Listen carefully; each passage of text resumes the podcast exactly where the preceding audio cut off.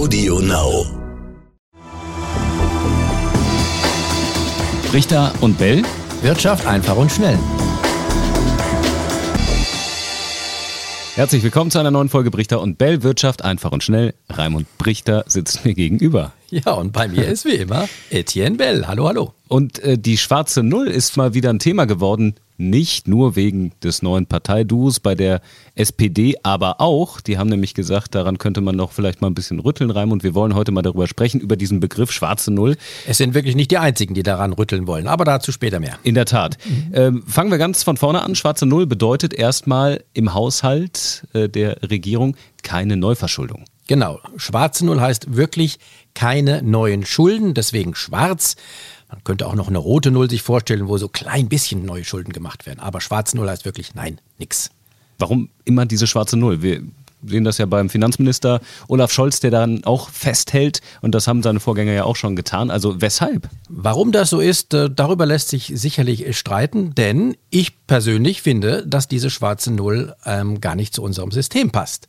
Das ist aber eine andere Frage. Sie heißt erstmal, die Finanzminister, die nehmen das, was wir uns alle als Privatleute durchaus als sinnvoll vorstellen, dass man nämlich keine neuen Schulden macht und wenn man Schulden hat, diese Schulden auch reduziert und zurückzahlt.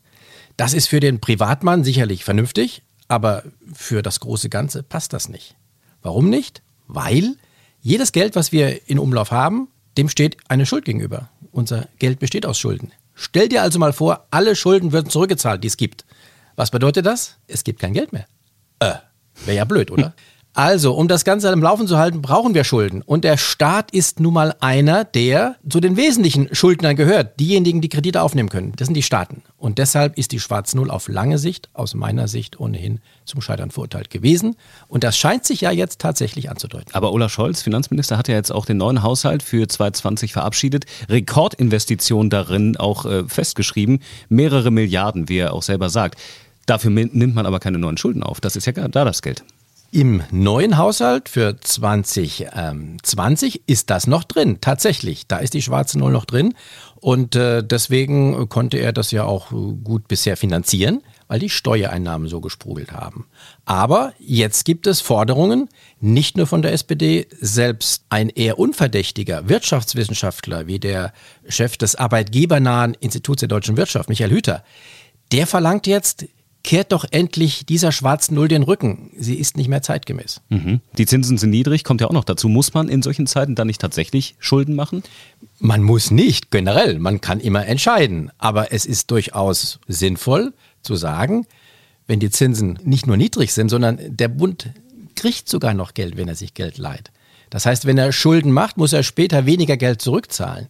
In einer solchen Situation ist es durchaus sinnvoll zu sagen, wir machen wieder Schulden. Was heißt das für mich konkret? Das ist ja immer die große Frage. Wenn der deutsche Staat jetzt hingeht und sagt, wir nehmen Schulden auf, um Dinge zu, äh, ja, zu finanzieren, äh, was, was bedeutet das für mich?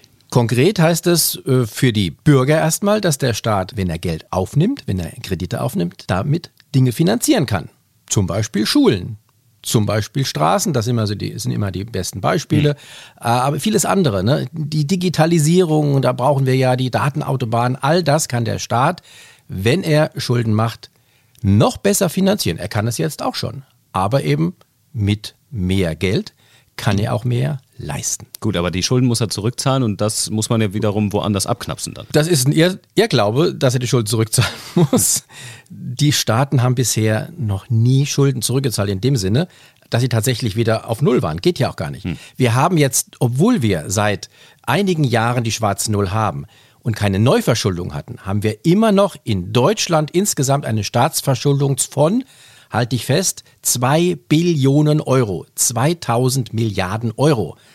Die sind in den vergangenen Jahrzehnten aufgebaut worden und die werden auch nie zurückgezahlt werden. Das, das geht nicht.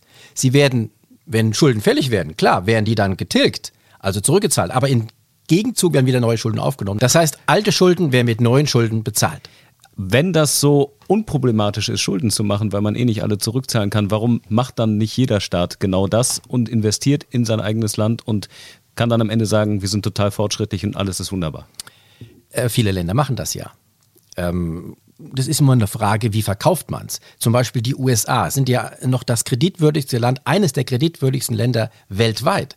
Die machen immense Schulden, schon seit Jahren, seit Jahrzehnten. In Deutschland haben wir auch Schulden gemacht. Warum sind wir nur so die Musterknaben? Weil wir weniger neue Schulden gemacht haben als andere Länder. Also im Prinzip ist unser ganzes System auf Schulden aufgebaut und das wird sich auch in den nächsten Jahren nicht ändern und Jahrzehnten. Es gibt neben der schwarzen Null auch noch die Schuldenbremse. Vielleicht müssen wir den Unterschied nochmal erklären. Also die schwarze Null heißt, haben wir gerade gesagt, wirklich keine neuen Schulden. Die Schuldenbremse ist jetzt sogar seit einigen Jahren in der deutschen Verfassung drin. Die besagt eigentlich von der, von der Richtung her ähnliches, aber die sagt möglichst wenig neue Schulden, deswegen Bremse. Die Schuldenbremse lässt eine gewisse Neuverschuldung zu, auch wenn die Konjunktur nicht so gut läuft, wie er jetzt möglicherweise äh, bevorsteht, dass man dann sagt, dann nehmen wir mal Kredite auf, um die Konjunktur anzukurbeln. Das lässt die Schuldenbremse zu, so sagen wir roundabout bis zu 10 Milliarden Euro pro Jahr.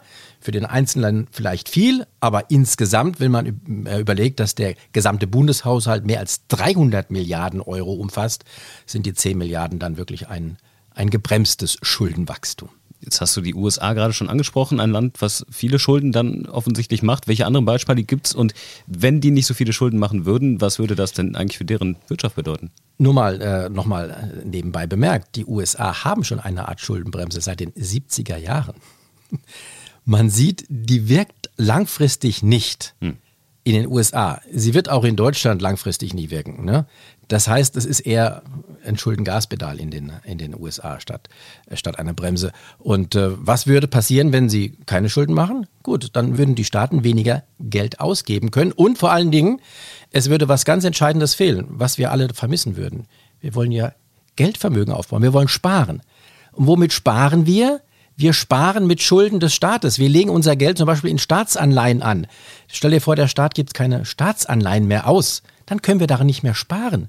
Was machen wir dann damit? Also, dann sieht man, der Staat hat eine wichtige Funktion auch im Sinne unserer Altersvorsorge, dass wir die zum Teil zumindest in Staatsanleihen anlegen können die Bundesregierung und auch davor die Vorgänger schon lange an dem Thema Schwarze Null festgehalten. Was glaubst du, wie ist dann die Argumentation, wenn man sich jetzt dazu entschließt, bei künftigen Haushalten darauf zu verzichten? Die Argumentation wird äh, dann so getrieben sein von der aktuellen Entwicklung. Nehmen wir an, die Wirtschaft schwächelt sich tatsächlich, schwächelt tatsächlich etwas. Dann wird man sagen, jetzt brauchen wir ja auch noch mehr Investitionen. Der Staat muss mehr Geld ausgeben. Deshalb könnte er jetzt mehr Schulden machen. Das wird dann als Anführungszeichen Entschuldigung, Abführung genommen. Insgesamt gibt es aber immer auch langfristig gesehen noch Möglichkeiten zu sagen oder auch Entschuldigung, Gründe zu sagen, warum der Staat Schulden machen muss. Ich stell dir nur vor, wie unser Rentensystem in Zukunft aussehen kann oder muss.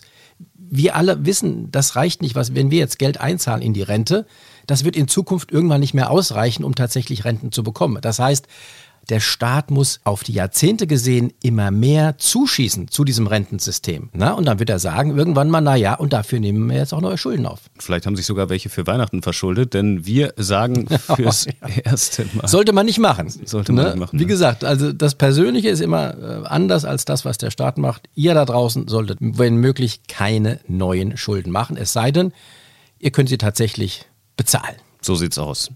Ja, und Stichwort Weihnachten, äh, Raimund, wir machen jetzt eine kleine Weihnachtspause, verabschieden uns für dieses Jahr, sagen schönen Dank fürs Zuhören, einstweilen. Bis ins nächste Jahr. Ich hoffe, ihr übersteht den Jahreswechsel gut. Ciao, ciao. Wir hören uns dann 2020 wieder. Schöne Festtage. Und wenn ihr über die Weihnachtsfeiertage Zeit habt, dann schreibt uns doch eine E-Mail unter brichter und bell.n-tv.de. Ciao, ciao. Richter und Bell. Wirtschaft einfach und schnell.